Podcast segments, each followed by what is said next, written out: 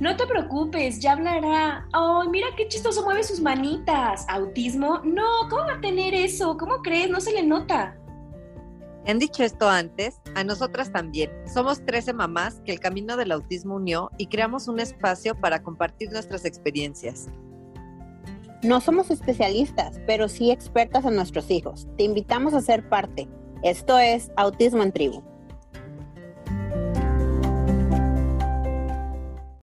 Hola, bienvenidos a un capítulo más de Autismo en Tribu. Hoy nos toca compartir a nosotras la historia al camino del diagnóstico con nuestros hijos.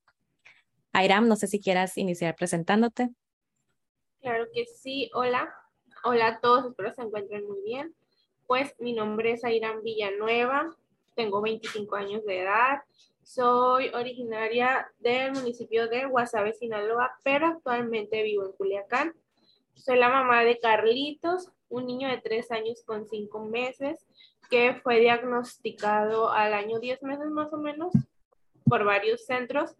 Eh, pues nos centramos que estaba dentro del espectro y pues desde entonces estamos en el camino, ¿no? Yo actualmente soy ama de casa, pero mi profesión es ingeniero ambiental. Eh, pues por varias circunstancias tuve que dejar de trabajar y pues por lo pronto no tengo planes de como de regresar, solo me dedico a pues a atender las necesidades de mi hijo, que son bastantes. Eh, Carlitos es un niño muy alegre, siempre tiene una sonrisa, siempre, siempre, siempre tiene una sonrisa en su boca, le encanta que jueguen con él, que, que le hagamos cosquillas, que, que juguemos a corretearlo. Eh, es un niño preverbal, este, su lenguaje va y viene, es bastante impredecible, este, hemos tenido muchas dificultades a lo largo de este camino, pero pues estamos tratando de sobrellevarlo lo mejor que se pueda y prepararnos para lo que venga. ¿Y tú quisieras contarnos, Perla, un poquito de ustedes? Sí, bueno, yo soy Perla Melina, tengo 34 años, soy de Guaymas, Sonora, mamá de Melinita de 4 años, es mi única hija. Eh, mm, es súper cariñosa, como lo mencioné en la presentación, le encantan los besos, los abrazos, andar de vaga. Yo soy contadora, soy licenciada en Derecho y soy licenciada en Contaduría. Me dedico más a la contabilidad, trabajo de tiempo completo y medio me divido.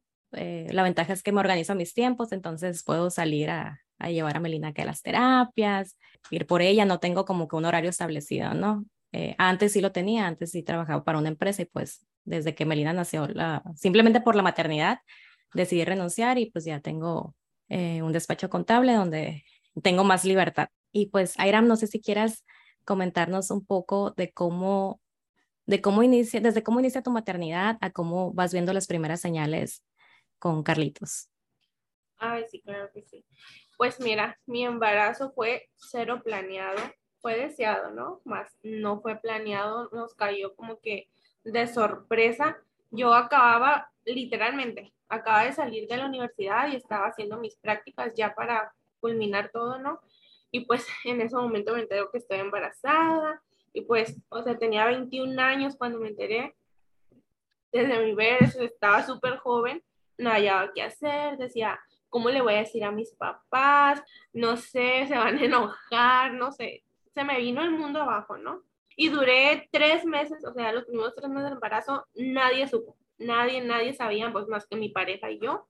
Para esto tuvimos una plática, le dije a mi pareja, ¿sabes qué? No, tú le vas a decir, yo no, no voy a intervenir ahí porque pues no hay yo ni cómo decirles.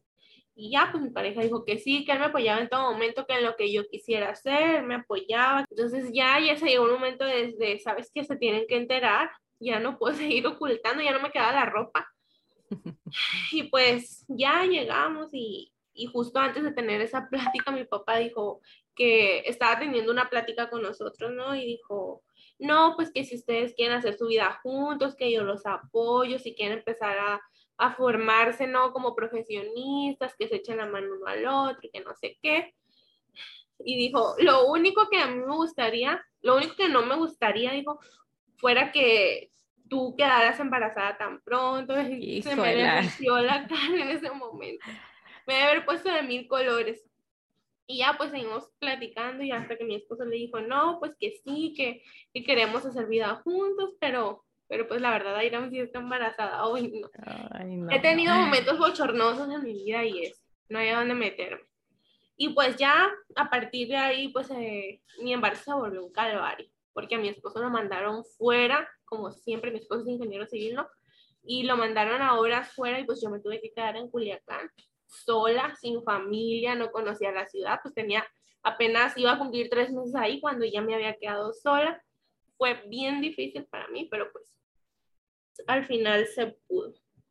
Me imagino, me imagino que, que debió ser muy difícil eh, desde que te embarazaste, o sea, eh, todo el estrés que ya llevabas acumulado ahí, pues aparte de estar sola, aparte siempre como que uno anda muy hormonal, ¿no? O sea, Ujú. todo, todo, por todo quieres llorar. Bueno, al menos eh, yo en mi embarazo sí andaba así como que muy sentimental.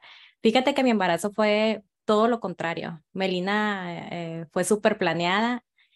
Eh, Yo me hice un tratamiento de fertilidad. eh, en la tercera pegó y gracias a Dios todo bien. Fue un embarazo, eh, pues yo creo que normal. No tuve ninguna complicación, gracias a Dios. Pues fíjate que yo, eh, dos semanas antes de tenerlo, me internaron por una infección vías uri- uri- urinarias que tuve muy fuerte. Estuve tres días internada, monitoreándome a mí y monitoreando pues a Carlitos en ese tiempo, porque creo que se me hace que me dijeron que traía una taquicardia muy mínima, entonces pues sí, sí estuvimos en observación y ya para cuando me dieron los dolores que te digo que fue a las 41 semanas, duré 36 horas casi con dolores. Y ya hasta que se dieron cuenta que no iba a poder, me inducieron el parto. La verdad no supe ni cómo le hice, pero pues al final nació, todo bien, no tuvo ninguna complicación, gracias a Dios. Ay, qué bueno, qué dolores. Yo, este, yo tuve cesárea, entonces yo no sé lo que son los dolores, pero me han contado que. Oye, y bueno, nace Carlitos y cómo, cómo empiezas tú a darte cuenta o cómo empiezan las señales de, de autismo en él. Fíjate que Carlitos fue un niño bastante normal, al parecer, o sea, cumplía con todos los hitos del desarrollo. Este, empezó a gatear a los nueve meses y a los diez meses caminó. Eh, a los seis meses él ya controlaba sus movimientos, se sentaba solito, este, habló en tiempo y forma. Este, llegó a decir, yo creo que como unas veintitantas palabras, casi treinta, más o menos, no recuerdo ahorita. O sea, todo súper normal para mí. Lo único que, que yo me acuerdo que sí noté, pero no le tomé importancia, fue que Carlitos nunca señaló. O sea, con su dedito nunca señaló y nunca, nunca decía adiós. Nunca, nunca decía adiós. Entonces, pues sí, o sea, no me llamaba la atención porque hacía como que básicamente todo lo de un niño que aparentemente es normal, ¿no? Y después este, me decían que tengo una tía. A Carlitos le gustaba girar y girar cosas, ¿no? Eso sí, desde siempre, le encantaba girar cosas. Y, y me decía mi tía, eso no es normal, me decía. Y yo, la típica mamá, ay, pues es que es diferente, no tiene que ser igual a todos los niños. Para mí eso no me hacía ruido, ¿no? Que girara cosas, a mí no me hacía ruido. Lo que me empezó a hacer ruido a mí es que Carlitos tenía un movimiento repetitivo, un estereotipia. Pues. Él le pegaba a todos los objetos que, que fueran como flexibles, como moldeables. Él los agarraba con su manita y les hacía así, a todos. Y se me hacía muy gracioso, ¿no? Pero no le, o sea, no era como que le tomara mucha importancia, pero como que algo dentro de mí decía, ¿por qué hará esto? Qué curioso. Y así duró no sé, meses con, con, este movimiento que te digo. Y aparte, pues, que te digo que, que, giraba todas las cosas. Le encantaba ver cosas que giraran y le gustaba girar las cosas a él. Entonces, más o menos ya como al año y medio, esto fue lo que para mí detonó como que algo no está bien, algo está mal. Eh, dejó de hablar. Fue dejando de hablar, o sea, de repente dejó de decir palabras porque yo pues hacía mucha como que estimulación con él y empezaba todos los días le repetía, a ver, Carlitos, este, háblale a Tata, háblale a mamá, háblale a Jugo, decía yo. Así nos íbamos, no repitiendo todas las palabras y de así pues, de un día, de un día en adelante, a partir de los 18 meses empezó, ya no decía, y no decía, yo decía, qué flojo, ya no quiere decir, decía yo. Y me hablaba mi mamá y me preguntaba, oye, ya no ha dicho palabras el niño, ya no habla más. No, le decía yo, se, se puso bien flojo, no quiere. Y como en ese tiempo, este, estábamos en plena pandemia, ¿no? Mira, este, cuando Carlitos empezó a hablar, nosotros estábamos en WhatsApp, porque a mi esposo pues le dieron como que los días de la pandemia, ¿no? Bueno, meses. Pero eh, ya para cuando cumplió los 18, Carlitos, los 18 meses, Carlitos, este, viajamos a, a Veracruz, porque pues yo, yo me fui a, algunos, algunas de las ciudades que él anduvo trabajando, Carlitos y yo nos íbamos con él, porque teníamos como que la oportunidad, ¿no? Entonces, nos fuimos con él a Veracruz y ahí fue cuando empezó como que, pues empezó a dejar de decir palabras y se me, se me hacía extraño, pero pues decía yo, pues es por flojo, ya no quiere y no quiere y yo le insistí, le insistí, ya no quería, no quería. O es por la pandemia, ¿no? Lo que todos decíamos, es, es, la pandemia, es estar encerrados, le falta convivir con niños. Ajá, mis papás me decían, es que, es que está solo contigo, es por eso. No, no le llama la atención hablar porque se enfada, le enfadas, me decía no enfada, sácalo, llévalo a pasear, pero pues, o sea, en plena pandemia no era como que pudiéramos salir pues a cada ratito. Entonces, y menos a lugares concurridos. y, y ya, pues, o sea, fue pasando el tiempo y entre más pasaba el tiempo, menos palabras y menos palabras. Entonces se llegó el tiempo que mi esposo terminó la hora esta en Veracruz y de ahí de Veracruz nos movimos más hacia adelante. Todavía lo mandaron a, a Coatzacoalcos, que está un poquito más adelante. Entonces, pues ya estábamos ahí y dije, pues, o sea, ya me voy, me voy con él y en diciembre, teníamos planeado regresar en diciembre a Sinaloa, ¿no? Y ya mi esposo se iba a salir de, de ese trabajo, ¿no? De estarse movilizando tanto y teníamos nuestros ahorros. O sea, ya llevamos nuestros buenos ahorros de decir, ya no queremos esta vida, vamos a ahorrar y hacer otro tipo de cosas. Y pues en septiembre fue cuando te digo que viajamos a Coatzacoalcos y, y para nuestra mala suerte o buena suerte, no sé, nos tocó estar así como que en un departamento muy encerrado, mucho más encerrado. No sé cómo explicarlo, pero en un lugar bastante encerrado, ¿no? Entonces ahí empecé a darme cuenta que además de que Carlitos ya no hablaba, no me miraba a los ojos, no quería jugar conmigo, no respondía a su nombre, este, deambulaba por las paredes con su manita y hacía esto, le hacía esto a la pared, de un lado a otro, de un lado a otro, no sé, en el mismo pedacito y venía, podía ir y venir 100 veces. Y, y de repente miraba yo que de la nada se tapaba así sus oídos. O sea, aunque no estuviera ningún sonido, no sé si yo no lo percibía, a lo mejor era algo que él percibía yo no, y se tapaba sus oídos así. Cosa que nunca había hecho, pues, o sea, Carlitos fue dejando de hacer cosas que ya hacía y empezando a hacer cosas nuevas como de autismo, ¿sabes? Sí, sí, sí. Entonces se empezaba a tapar sus oídos y yo decía, pues, ¿qué será? ¿Le dolerán los oídos? Decía yo. Pues porque sí, todavía hablaba poquito, decía algunas palabras, pero pues no era como que comunicara, ¿sabes? Era como que decía palabras sueltas. Pues. Y, y ya, pues, o sea, se tapaba los oídos y después empecé a notar que o sea, Carlitos ya tiene un año y medio y no quiere comer, o sea, no agarraba la comida. No la agarraba con sus manitas como que le daba asco. Yo, yo decía, le da asco agarrar la comida o es flojo y le tengo que dar en la boca, no es posible. Decía yo, un niño de año y medio, este, ya es para que agarre la comida.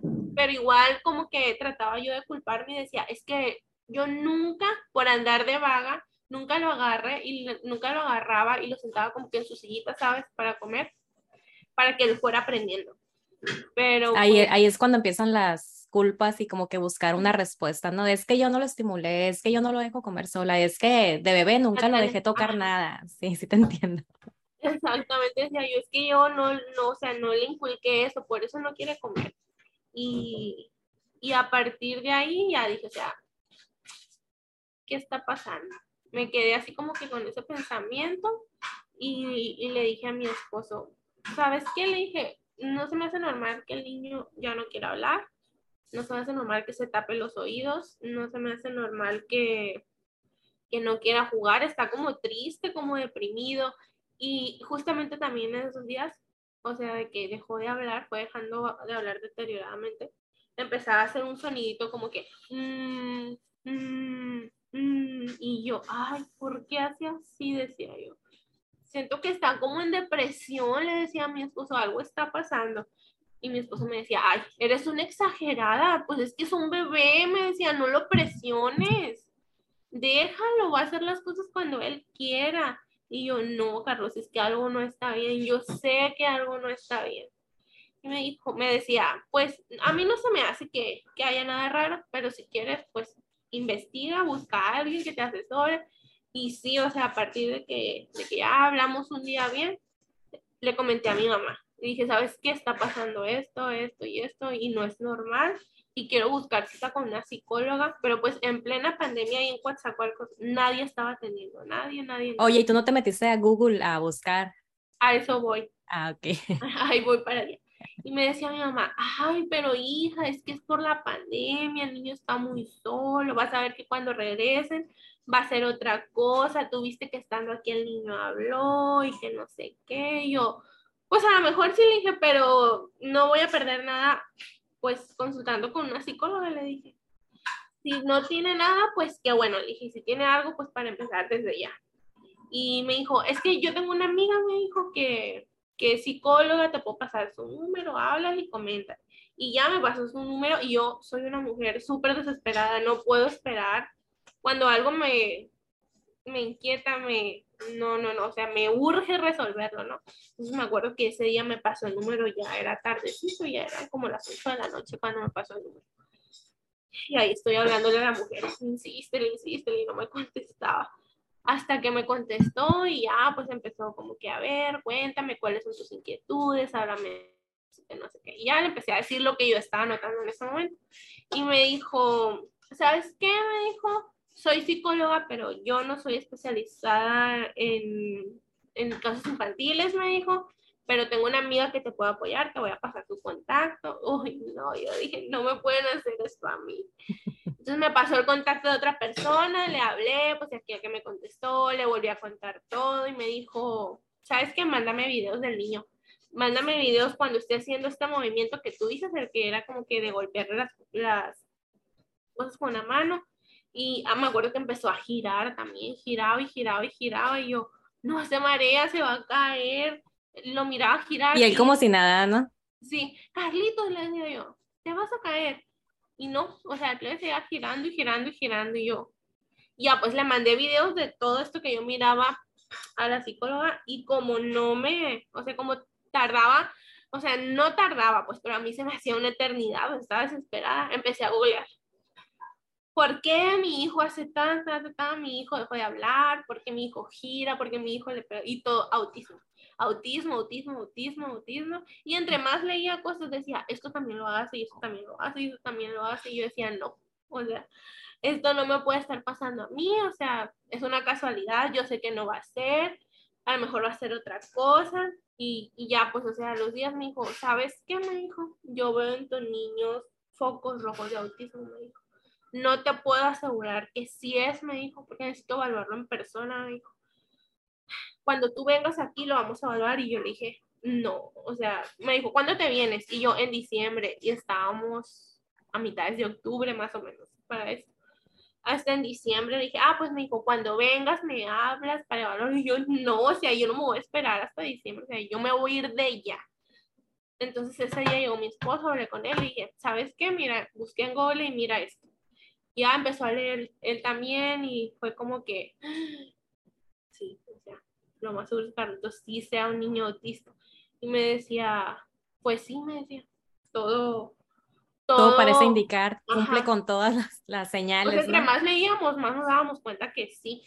Y, y, me dijo, pues hay que comprar un vuelo, me dijo. Vamos a, te voy a ir a dejar y yo voy a regresar a terminar la obra, me dijo.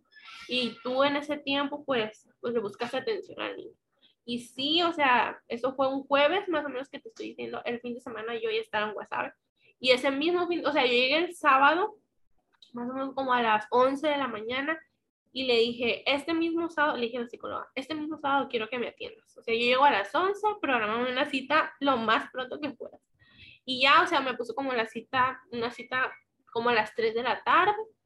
Y ya, o sea, de, de las 11 llegué, llegué y me fui casi directamente, llegué a Culiacán, pues y de, de Culiacán a Guasave son dos horas, entonces llegué allá casi barriga, ¿no? Y ya llegamos y me dijo que le iba a hacer evaluación y que no sé qué, que no sé cuánto. Y me, pero me decía, pero es que no te estoy diciendo que es autismo. Yo desesperada en un mar de llanto decía yo, no, o sea, esto no me puede estar pasando a mí. No me puede estar pasando a mí. No Yo me creo que es puede- el mismo miedo, ¿no? El no me puede estar pasando a mí el, el mismo miedo a lo desconocido. No le puede estar pasando a mi hijo. Y me dijo, ¿sabes qué? Me dijo, tienes que hacerle unos estudios de evocados auditivos, algo así creo que se llama. Y, y no me acuerdo, otro estudio me dijo, se me hace que un electroencefalograma, no recuerdo si fue lo que me pidió, pero creo que sí. Y ya, pues en, en, friega programé la cita que me estaba pidiendo, hice primero la cita como con otorrino, otorrino creo que se llama, Ajá. y, y ya me dijo, lo cual fue un fail porque esta persona no me sirvió de nada. Me dijo, este niño no escucha, me dijo, porque yo le hablo y le aplaudo y no voltea a verme. Ay, no. Uno se encuentra con cada, con cada especialista. no escucha. Y yo, sí, sí escucha, porque cuando yo le digo, oye, Carlitos, jugo, oye, Carlitos, dulce, él viene a mí, pero como Pero no te dijo eso, te dijo eso después de hacerle los estudios o antes de hacerle el estudio. él no le hizo los evocados. Ah, ok. O sea, él fue como que una consulta para ver si Ah, ok. había como que alguna posibilidad de que tuviera alguna afectación en sus oídos. Y me dijo, este niño no escucha, no estás viendo que le estoy aplaudiendo y no voltea, no se molesta ni nada yo. O sea, pues tenía 22 años en ese entonces, o sea, inexperta, inexpertísima, ¿no? Y, pero yo decía, no, o sea, este niño, este doctor, no, no me está ayudando a lo que yo estoy buscando. Carlitos, yo sé que sí escucha perfectamente, pero pues era como que el requisito que me habían pedido, entonces ya, o sea, fueron muchas pruebas, ¿no? Pasé por muchos doctores y, y todos, o sea, nadie me sabía decir. Nadie me quería decir que sí era autismo, pues, o no sabían, no lo sé. Sí, como que les da miedo, ¿no? Más cuando están eh, así de chiquitos, como que Ándale. les da, les da miedo. estaba muy chiquito Carlitos, entonces pues nadie me decía hasta que, no me acuerdo, ah, pues la misma psicóloga me dijo, ¿sabes qué? Ocupas ir a una cita con una neuropediatra. Y ya, pues, o sea, yo busqué a alguien aquí en Culiacán, porque ahí en Guasave, pues, es muy difícil encontrar especialistas, ¿no? Para este tipo de cosas. Busqué a alguien aquí en Culiacán y, o sea, todo este proceso que yo te estoy contando desde que empecé a buscar ayuda, lo viví sola. Mi esposo solo vino, me dejó y se regresó y yo sola. Entonces yo decía, yo rezaba, te lo juro, yo rezaba todas las noches, le recé a todos los santos sabidos por haber y yo decía, no. O sea, Dios, por favor, a mi hijo no. O sea, yo prefiero mil veces a que me digan que es como que una afectación orgánica, como que que me digan, no, pues es que está así porque no escucha o está así por alguna otra cosa, pero menos que sea autismo. Y yo me acuerdo que lloraba y lloraba y lloraba y lloraba todas las noches. O sea, para ti como que autismo era lo peor que le Sí, podía pasar a- sí, a, sé. Carlitos. Yo no Así lo sabía- veías. Yo no sabía nada de autismo, nada, nada, nada. Yo me acuerdo que nada más lo había escuchado en alguna presentación que hizo una compañera de, de la universidad y, y ya, o sea, ya de ahí no me acuerdo haber escuchado nada más de autismo. O sea, yo para mí decía, mi hijo, mi hijo no va a salir de esto, mi hijo nunca va a hacer nada en la vida. Cuando, pues, como te digo, pues por la misma ignorancia que, pues que no sabía, ¿no? Yo nada más buscaba los síntomas y yo me enfocaba en decir, no, o sea, no, mi hijo no puede estar pasando por esto. Si hablaba, ¿por qué dejó de hablar? Si, si él siempre jugaba, me miraba a los ojos, ¿por qué dejó de hacerlo? O sea, no, para mí fue muy difícil la aceptación. Sí, o sea, más que nada la aceptación, yo, yo no quería, pues. Yo, yo O sea, estabas en negación, pues así tal cual, ¿no? Estabas en negación de no, no, no, y no vamos a buscarle otra cosa. Ujú. Así, o- pero muy dentro de mí, pues yo sabía que sí, que sí era autismo. Y yo me acuerdo que, pues en ese tiempo estaba en la casa de, pues, de mi familia o de mi mamá o de mi abuela. Y pues yo no quería que me vieran llorar. Yo no quería como que quebrarme en esos momentos delante de ellos. Ay, pero era muy difícil porque me miraban y decían, ay, que no te preocupes, que el niño está bien, el niño nada más está afectado por la pandemia, no parece que tenga nada. Tú estás, lo que pasa es que pues tú te sientes así porque pues eres su mamá y estás exagerando, pero se va a componer, vas a ver, me decía mi abuela, él va a hablar, va a volver a hablar. O sea, todos esos comentarios me dolían tanto, o sea, me, me sacaban la nostalgia que tenía reprimida. Pues. Yo decía, no quiero que me vean llorar, o sea, no me pueden ver llorar, porque si me ven llorar se van a quebrar junto conmigo, porque Carlitos, a Carlitos lo quieren mucho, ¿no? Es el primer nieto, primer bisnieto, yo soy la favorita de mi abuela. Entonces, que quede claro. Entonces, pues sí, sí lo estaban sufriendo conmigo, ¿no? Entonces yo no quería llorar enfrente de ellos. Lo que hacía es que me esperaba las noches y en las noches ya que todos estaban dormidos me ponía a llorar. Lloraba y lloraba y rezaba y rezaba y le hablaba a mi esposo y le decía, es que sí, es que sí tiene autismo. Y mi esposo me decía, es que cálmate, que ni sabes todavía, te tienes que esperar la evaluación y que no sé qué, pero pues yo sabía que sí era autismo, yo sabía. Sí, sí, hay algo, hay algo dentro, ¿no? Nosotros como mamás, bueno, yo también pasé por algo similar, que, que sabes que, que, que, sí es, pues, ¿no? O sea, tú lo sabes. Entonces yo decía, no, pues es que si mi hijo tiene autismo, nunca va a ir a una escuela normal, nunca va a dejar el pañal, no va a ser independiente, si yo me muero, ¿qué va a pasar con él? Ay, no, pensaba lo peor, pues.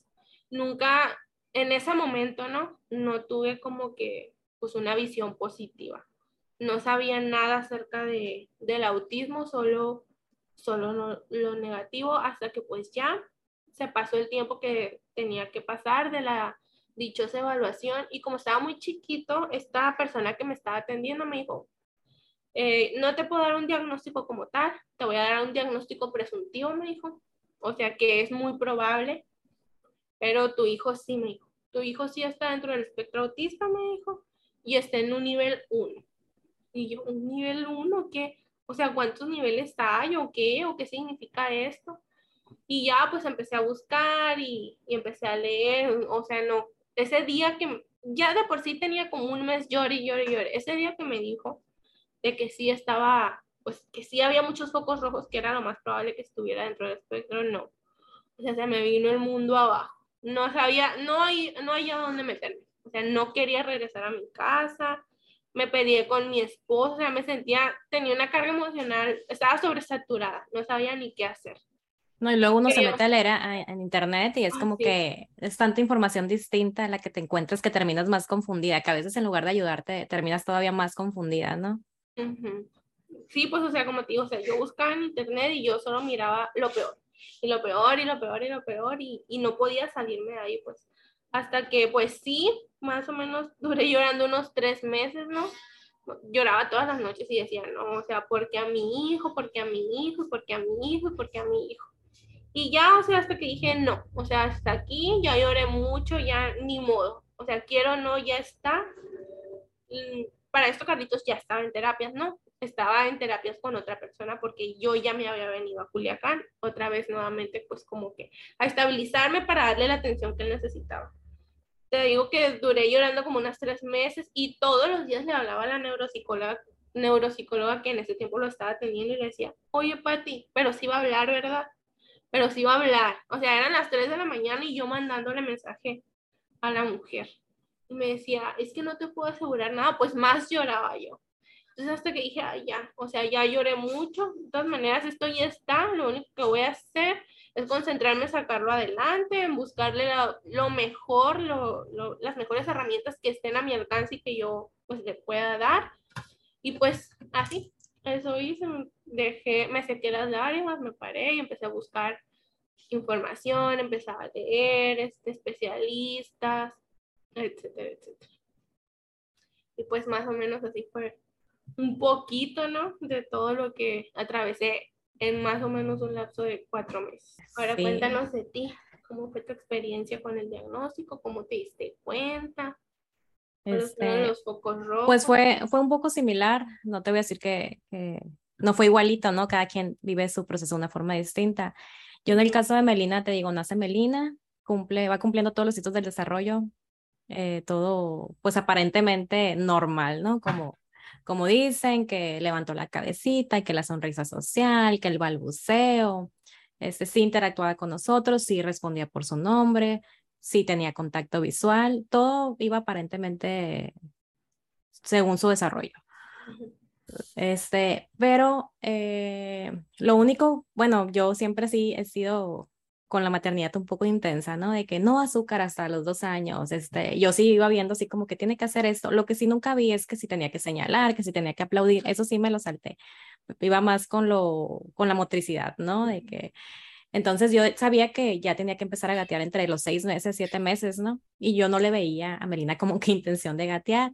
La meto a estimulación temprana y sí, en cuanto, en cuanto entra la primera sesión, se soltó gateando súper bien. La dejé desde seis, siete meses hasta como al año y medio. El caso es que eh, un día, estando ahí en, con la fisioterapeuta, Melina tenía ya como nueve meses. Sí, tenía como nueve meses, empieza a mover las manitas, pero como a ponerse muy rígida, así en puñito y a ponerse así como muy rígida. Y la fisioterapeuta se asustó y le manda a hablar a, a, un doctor que estaba ahí en la clínica, un pediatra, y el pediatra me mandó con el neurólogo.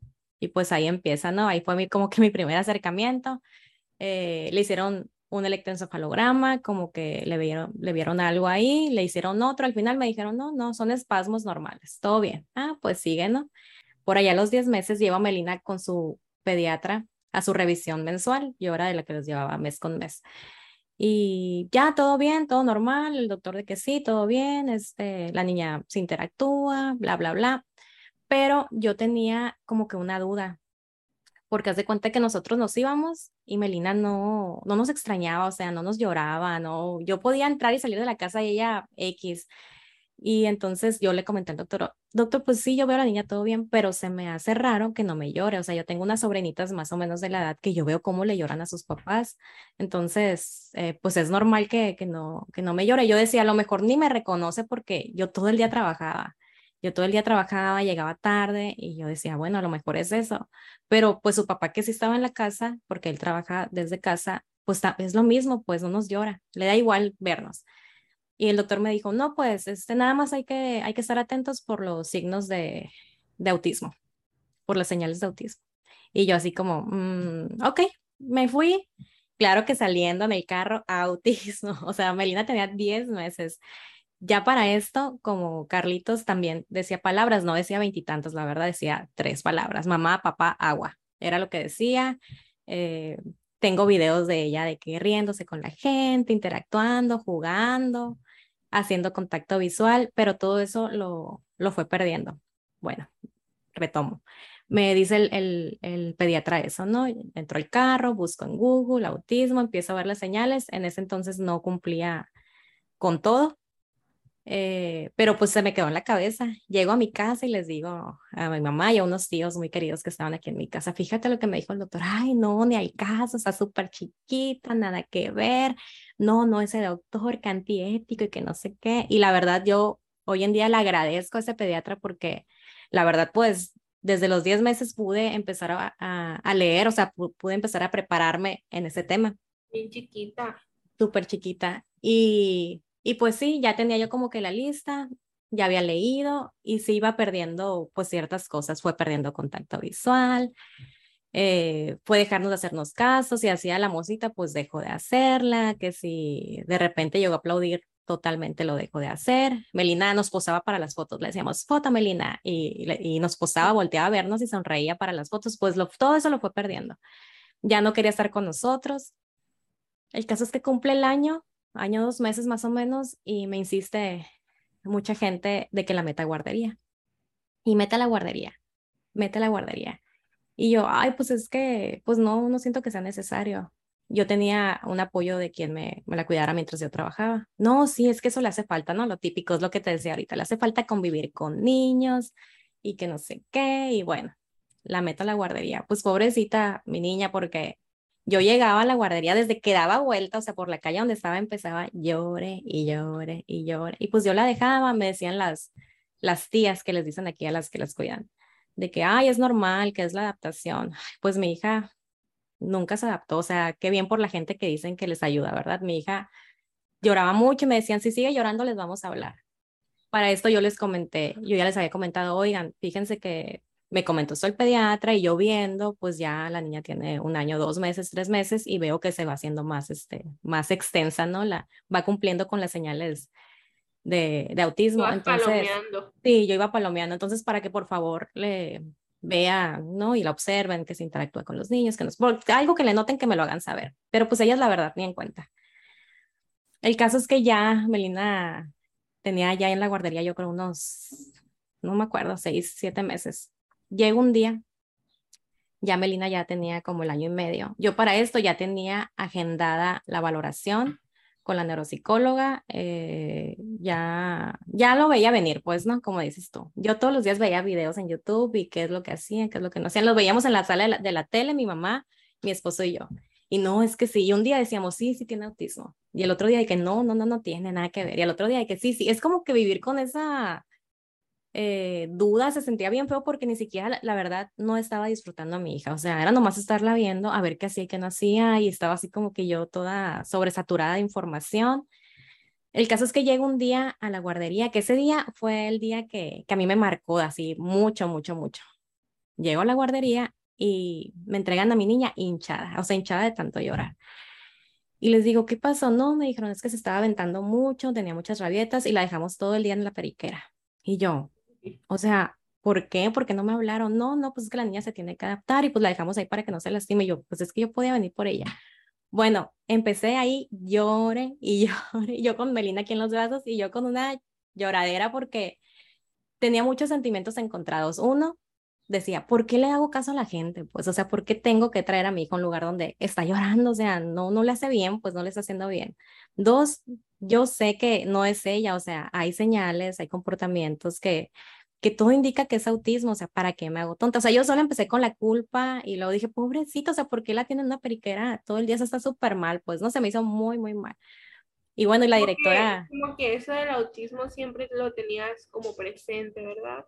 Sí, sí, sí, lo tenía presente. Y en eso, en eso la directora me, me abraza, o sea, me abrazó así como que cálmate, ya le dije, es que sabes que yo sospecho que mi hija sí es autista, de hecho, eh, el siguiente mes tenemos la valoración, ya ando viendo en qué lugar meterla a terapia, pero eh, fue muy fuerte para mí, o sea, ese día llegué, llorando, mi mamá me estaba esperando en el carro, llego llorando al carro con, con Melina y me dice, mamá, ¿qué tienes? O sea, ¿qué tienes? Yo no podía hablar, estaba ahogada, y era así de que ahogada totalmente, me fui manejando, llorando, llego a mi casa y mi esposo es, es que, ¿qué tienes?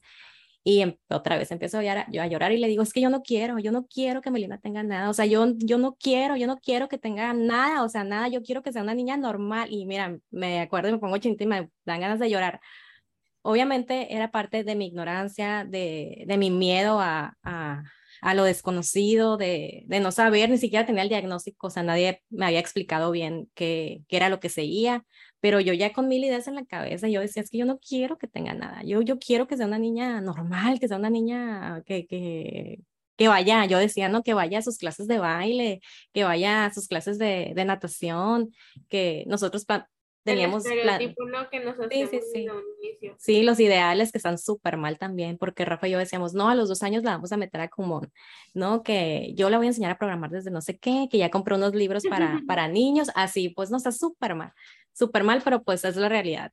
Y yo decía, es que yo quiero, yo no quiero que tenga nada, yo no quiero que tenga nada, y lloraba, lloraba. Bueno, ese día lloré, yo creo, por todo lo que traía ya guardado entre mi ansiedad de saber si era autismo o no era autismo se llega a la fecha de la valoración, le hacen la valoración, nos mandan a hacerlos igual, el estudio del auditivo, ese que la desvelas, que es horrible, ¿no? Que la desvelas y, y, no, no es horrible. Y bueno, salió bien del estudio, gracias a Dios. Y pues ya nos confirman, ¿no? No, pues sí, su hija sí tiene, sí tiene el trastorno espectro autista. Eh, y todavía me comenta la, la neuropsicóloga que, que, es más raro en niñas, yo no sabía, me dice, es más raro en niñas, entonces es importante que le hagan otro electroencefalograma, que no sé qué, y bueno, pues ahí empieza todo, ¿no? Ese día, sí, sí lloré, pues, porque como que te queda la esperancita, ¿no? Sí. te queda la esperancita, eh, pero no como había llorado anteriormente. A mi esposo sí le cayó como, como balde de agua frío porque él no se lo esperaba él me decía que todo estaba bien. Melina se ponía a alinear de que sus crayolas, ay, eso yo lo hacía de, niño, no pasa nada. Eh, no sé, a girar cositas, ay, hombre, eso yo también jugaba con, jugaba, hacía eso de niño. Todo, todo lo que hacía Melina, mi esposo, de que, ay, no, es normal, eso yo lo hacía de niño, y, ay, es normal, y eso. Y va a hablar, o sea, va a hablar de que un año más ya va a estar hablando, no te preocupes, así, ¿no? Y yo de que, no, es que yo estoy viendo aquí en internet que dice que esos son signos, ¿no? Entonces a él sí le cayó más, más fuerte. Yo la verdad este proceso siempre lo viví acompañada. Yo saliendo del diagnóstico le tomé foto, le mandé, lo mandé al grupo familiar. Toda mi familia sabía lo que, lo que estábamos pasando y todos de que, ay, aquí estamos, lo que se te ofrezca, hay que darle, mi hermano mayor, mi reina, hay que darle, este, eh, lo que necesites aquí vamos a estar, cuenta con nosotros. Y, y, pues esa parte de estar acompañada creo que sí fue muy, muy, muy, muy importante para mí, para Rafa. Como que el soporte, ¿no? Sí, sí, tienes con quién apoyarte. Y que a diferencia de mí, o sea, mi familia se desmoronaba junto conmigo. O sea, se quebraban y yo decía, no, o sea, ¿cómo, cómo va a romper? Se voy a romper a todos. Entonces sí, fue súper diferente. No, yo pienso, yo pienso que sí, que sí han de haber llorado más este, mis papás, ¿no? Y los papás de la mamá de Rafa, pero pues nunca nos los hicieron, nos los hicieron ver. Eh, pero pues sí fue un proceso eh, difícil en su momento, pero una vez que ya me dieron el diagnóstico fue como que descansé al siguiente día, vámonos a buscar terapia, vamos, así empecé, empecé, empecé, y pues hasta la fecha sí andamos, ¿no? Pero, pero sí es sumamente importante, yo creo, la forma en que te lo dicen la neuropsicóloga, así nos los dijo, su hija va a lograr muchas cosas, o sea, no se preocupen, eh, con terapia van a haber muchos avances, lo importante es que ella también sea feliz, si va a una terapia y que donde está llorando no le va a servir, o sea, sí nos dio mucha explicación, que eso nos los hizo mucho más fácil. Yo por el contrario, fíjate, en ese momento, cuando la, porque la neuropsicóloga, no, la neuropediatra también me confirmó, su niño es autista, o sea, no, no teníamos ni una hora cuando ella me ha dicho su niño es autista. A partir de que ella dijo su niño es autista, no recuerdo quién lo dijo, no sé qué, Ale, Ale Pochis fue quien dijo, a partir de que a mí me dijeron su niño es autista, dejé de escuchar. Se me vino el mundo abajo, si me dijo de terapia, si me dijo de medicamentos, si me dijo de algo, no dejé de escuchar automáticamente. Sí, yo también, yo también pasé por eso, ¿eh? como que se me, me sentía aturdida, así de que autismo y yo me acuerdo que mi esposo es el que estaba más atento escuchando y así como que en mi mente, ok, sí tengo autismo y ahora qué, qué sigue, pero no le estaba prestando. cámara lenta en ese Ajá, sí, sí, sí. Pero pues te digo, es, es, es, parte de que no sabemos ni qué onda, ¿no? Eh, te digo, yo ya había leído para entonces, yo sabía que mi hija iba a salir adelante, empecé a disfrutarla porque de verdad no había una conexión, o sea, y me duele decirlo, pero realmente no teníamos una conexión, o sea, yo veía que ella no quería estar conmigo y pues la dejaba estar sola, o sea, no quiere estar conmigo, ok, pues ni modo, pues que esté sola. Así es ella. Ella siempre eh, jugaba mucho con un libro, con un código fiscal. lo abría, lo abría y se ponía a ojearlo, a ojearlo, ojearlo, ojearlo, ojearlo. Eso es lo que principalmente tenía de, conductas. O agarraba una bolita y la subía y la bajaba, la subía y la bajaba, la subía y la, bajaba. Eh, igual no señalaba, ya hasta hace poco empezó a señalar, no aplaudía tampoco. Este, ahorita pues ya lo hace, no saludaba, no sé si Carlito saludaba, pero ella no saludaba, ahorita ya lo hace. No. Este, y bueno, ahí vamos viendo avances, ¿no? Pero entre sus principales señales era eso. No respondía por su nombre, no tenía contacto visual, todo lo fue perdiendo, todo, todo, todo se fue perdiendo. Pero bueno, ahorita ya, ya ha recuperado, ahorita no, aún no habla, dice palabritas, pero pues no, no tiene lenguaje todavía. Estamos trabajando más en la comunicación. Compartimos como coloquialmente se dice, no sé si es correcto, pero el autismo de nuestros hijos fue como autismo regresivo. Mm, ajá, Fueron perdiendo en lugar de ir ganando, pues. Como, como hay niños que desde bebés se les nota, pues, desde siempre. Ay, siento que sí es más difícil cuando nos toca así. O sea, Ay, pues no sé si sea más difícil, pero. O sea, siento que es como que, o sea, ya no es que idealices, pues, es que es como que la realidad de que, ah, pues, o sea, todo normal, a lo mejor sí. Sí, va como que todo normal y pum, así, ¿no? a lo mejor sí desde un principio, o sea, si desde que naciera te dijeran, ¿sabes qué? Tu hijo va a ser autista. A lo mejor ahí ya cambiara como que esa parte del duelo, ¿no?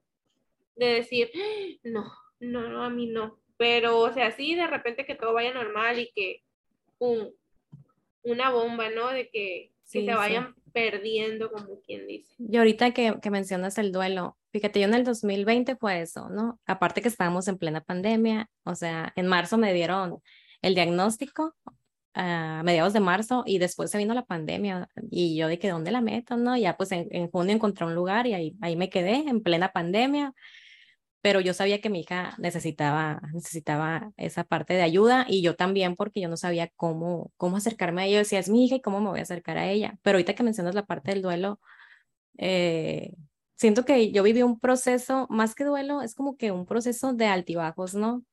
Eh, que nosotros a lo mejor le llamamos duelo, pero realmente pues no perdimos nada, ¿no? O sea... que estabas como que, tú sí estabas como que más mentalizada y más preparada con, con, más anticipación. O sea, desde que Melina estaba bebecita, pues y yo no, o sea, yo fue como que, o sea, Carlitos, todo normal, hasta el año y medio, deja de hacer cosas y ahí fue como, o sea, dices, ¿por? No, y aparte, ¿sabes a mí que me ayudó? Que yo en, en ese entonces estaba leyendo un libro que se llama Todo va a estar bien, que es de una persona muy, este, muy estimada por mí, que la conozco, cuenta la historia de su hijo con cáncer.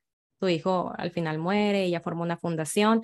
Entonces yo decía, eh, ay, es que, o sea, no puedo comparar, pues, no, o sea, no se puede comparar, tengo que salir, si esta mujer, qué fregona, o sea, hasta una fundación hizo para su hijo de niños con cáncer, entonces, por su hijo, perdón, entonces, eh, yo también decía, no, no, esto, claro que sí, Aira, me lloraba también todas las noches, lloraba en silencio, porque a mí lo que me dolía más de, de, lejos de los comportamientos, o sea, eso era lo que menos me importaba, las crisis, o sea, las crisis que Melina tenía en las madrugadas eran horribles, horribles. Despertaba a 3 de la mañana, 2 de la mañana, llore y llore y llore, a golpearse, a querer pegarse con la cuna, eh, no la podíamos contener y pues yo no sabía ya qué hacer, o sea, yo la abrazaba y lloraba junto con ella porque no había nada que, que la calmara. Ya después descubrí que esa alergia era, que es alérgica a muchos alimentos y que eso es lo que le causaban las crisis, ¿no? O sea, su dolor. Y ahorita, gracias a Dios, mm, ya desaparecieron, pero duramos así muchísimo tiempo, yo creo que como un año. Pobrecita mi niña, yo, yo no sabía que podía tener alergias de ese y que eso le causara dolor y que al momento de no saberlo manifestar, pues se pusiera así.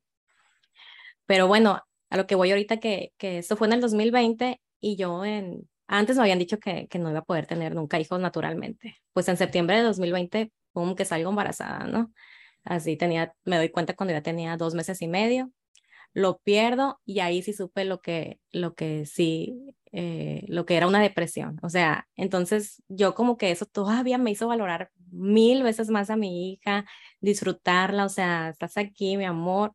Ella fue la que me hizo salir definitivamente de esa depresión que pasé horrible, porque te digo, ahí sí supe, ahí sí supe, como que se me juntó en el mismo año todo y sí siento que sí andaba muy, muy mal, pero gracias a Dios eh, ahí vamos saliendo, ya, ya para dos años de eso, pero pues si comparaba una cosa con la otra, dije, no, o sea, esto sí es un duelo por lo que estoy pasando, lo otro siento más que era como un proceso de, porque son emociones y va así como una montaña rusa, ¿no? Y, y, es bien bonito, por una parte es bien bonito porque te emocionas tanto por cosas tan, tan básicas que hacen Claro, o sea, tú cuando vas a, ver, vas a ver a una mamá de un niño neurotípico decir, ¡ay, señaló! ¡Qué padre! O sea, yo veo a mis amigas y es como que, mm, pues, de hecho se, se quejan, ¿no? ¡Ay, me tiene harta! Me dice mamá mil veces y aquí la quiero tener. Y yo, güey, pues que diera yo por, por tener a mi hija o así, pues, ¿no? Que ahorita, gracias a Dios, ya Melina ya tiene mucho apego, ya nos llora, ya nos busca. Y pues ahí vamos qué padre y, que qué bonito, como dices tú, porque, por ejemplo, Carlitos tiene más o menos unos tres meses, él empezó a decir mamá, pero no lo decía intencionalmente, pues no es que me dijera mi mamá, o sea, él lo aprendió y lo, repetía, ¿no? Pero yo creo que hace como más o menos un mes, sí, o sea, sí me dice a mí, mamá, y, o sea, es una palabra que todo el día dice, mamá, mamá, mamá, y no me enfada, o sea, no me enfada, probablemente si si fuera una un niño neurotípico, pues pensar igual, no, ay, ya me tiene harta, pero... No, es que nosotros sabemos eh, el trabajo que les cuesta aparte a ellas, o sea, no, y pues nosotros súper agradecidas con que nos estén hablando, con que nos tomen en cuenta, no importa. Y, y sabes qué, quería comentar ahorita que me di cuenta que lo que realmente duele no es el diagnóstico, no es el autismo. Siento que lo que realmente duele es el actuar de la sociedad. O sea, que tú vayas, por ejemplo, a una escuela y, que digas, mi hijo es autista, pues vas a lista de espera. O simplemente, no, no, aquí no los, no los aceptamos. Eh, o de que, ay, es que me tengo que ir a una piñata, nomás voy a entregar el regalito y que, ay, por acá te digan, ay, qué simple, porque está haciendo berrinche. Eh, o sea, siento que, lo que duele... También, O sea, algo que a mí sí me dolía, debo de confesar al principio, era lo que la gente fuera a decir, de que se me quedara viendo, de que lo viera extraño. O sea, sabes, es, es las típicas miradas, que la gente se secretea, o sea, ese tipo de cosas me, me dolían mucho. No me molestaban, me dolían mucho. Hoy en día ya no, o sea, ya es, es más como que me vale, pero de repente sí, no voy a negar que sí, digo yo, chale, porque la gente es así. Sí, o sea, la falta de empatía al final de cuentas, ¿no? La, la falta de empatía de la gente. Ajá, sabes algo, ya lo he mencionado antes, pero es que yo crecí en mi familia, mi mamá, desde que estaba chiquita, yo me acuerdo que ella me decía, cuando veas a alguien que está en silla de ruedas o que tú mires que no es igual a ti, no te le quedes viendo. No te vas a quedar viendo, no estás hablando de esa persona porque eso está mal. Eso es de mala educación y eso es una falta de respeto. Y siempre se me quedó, siempre, siempre se me quedó y así lo hacía. O sea, yo miraba a alguien ah, con algún tipo de discapacidad y no era, yo no era de esas personas que se quedaba viendo, ¿me entiendes?